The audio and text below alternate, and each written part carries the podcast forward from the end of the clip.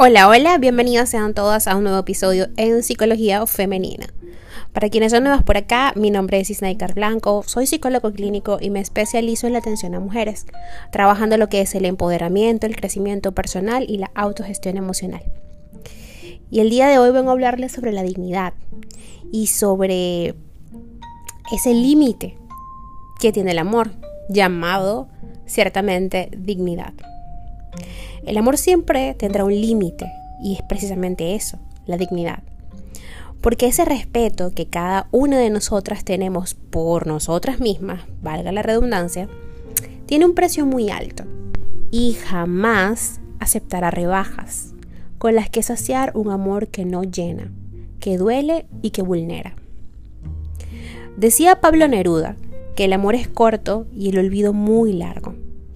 Ahora bien, entre medias siempre queda esa luz de luciérnaga que se enciende de modo natural en las noches oscuras para indicarnos dónde está el límite, para recordarnos que es mejor un largo olvido que un largo tormento en el que terminemos vendiendo nuestra dignidad.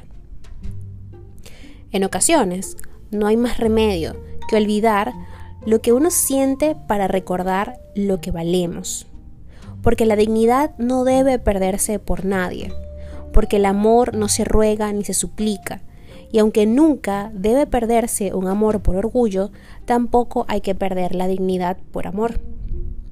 Lo creamos o no, la dignidad es ese hilo frágil y delicado que tantas veces comprometemos, que puede quebrarse hasta descoser los vínculos de nuestras relaciones afectivas. Son muchas las personas, o mejor dicho, las ocasiones a veces, en que cruzamos esa frontera sin querer hasta dejarnos llevar por unos extremos en los que nuestros límites morales se vuelven débiles. Pensamos que por amor todo vale la pena y que cualquier renuncia es poca. Porque el amor y la dignidad son dos corrientes en un océano convulso en el cual incluso el marinero más experimentado puede perder el rumbo.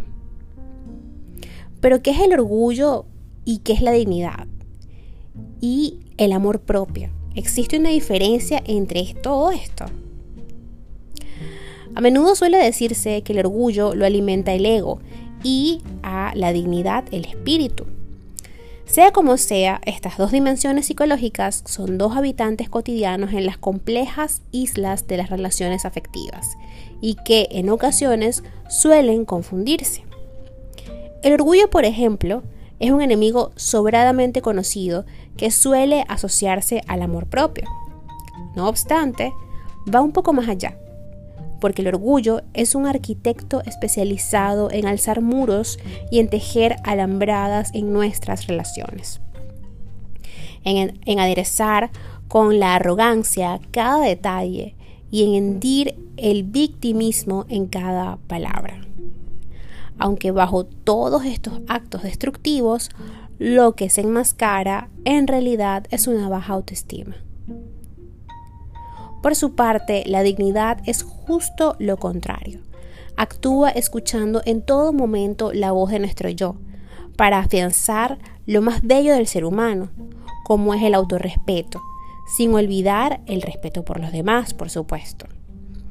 Aquí el concepto eh, del amor propio adquiere su máximo sentido porque se nutre de él para protegerse sin dañar a otros, sin causar efectos colaterales, pero validando en todo momento la propia autoestima.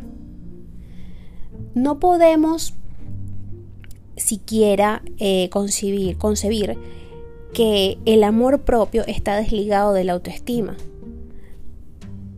Yo en la medida en que trabajo en fortalecer mi autoestima y en la medida, o nosotras mejor dicho, en la medida en que trabajamos en fortalecer la autoestima, vamos a poder conocer un poco más de nosotras mismas. Vamos a poder conectar con esa esencia, con ese yo que está allí y que a veces está como callado, escondido, incluso opacado por el día a día.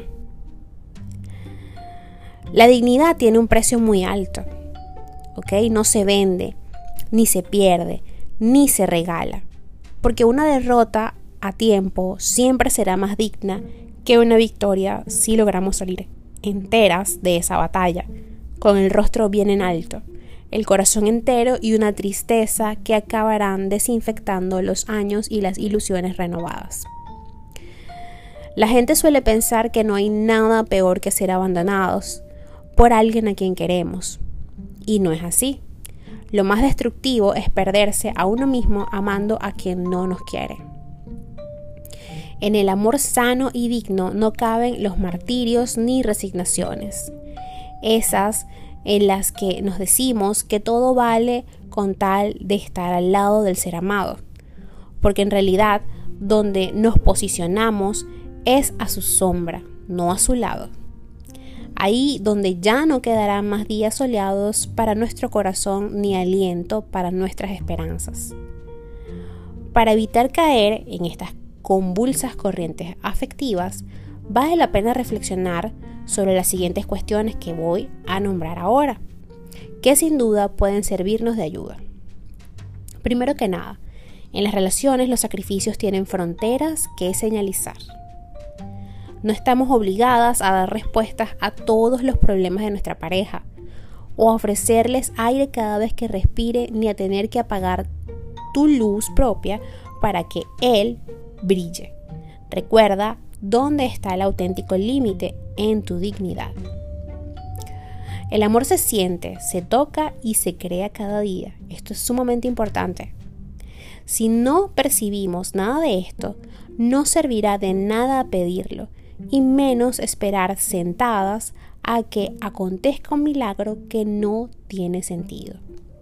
Asumir que ya no somos amadas es un acto de valentía y que nos evitará derivar en situaciones tan delicadas como destructivas.